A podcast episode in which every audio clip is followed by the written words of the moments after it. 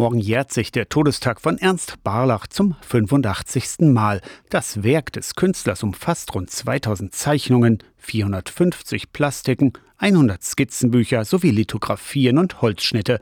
Ein berühmtes Antikriegsdenkmal hat Barlach Ende der 1920er Jahre für den Magdeburger Dom geschaffen, erklärt Domführer Rolf Schrader. Diese Art, wie Barlach es darstellt, mit seinen schlichten Linienführungen, es zeigt die Brutalität, die Mitwirkenden gewissermaßen des Ersten Weltkrieges, einen Deutschen, einen Franzosen und einen Russen und auch unten die trauenden Eltern und in der Mitte eigentlich das Ergebnis des Krieges. Ein Holzkreuz als Symbol für Tod und Trauer steht im Zentrum des Mahnmals. Unter den Nazis galten Barlachs Werke als entartete Kunst. Barlach-Freunde retteten das Antikriegsdenkmal vor der Zerstörung.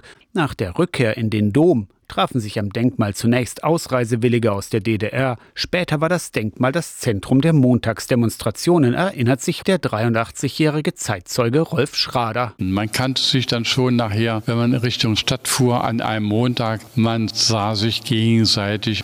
Das war so eine ungenannte Gemeinschaft. Bis in die Gegenwart ist das meterhohe Werk aus Eiche ein Friedensmahnmal. Täglich brennen Dutzende Friedenslichter vor dem Denkmal. Aus der Kirchenredaktion Torsten Kessler, Radio SAW.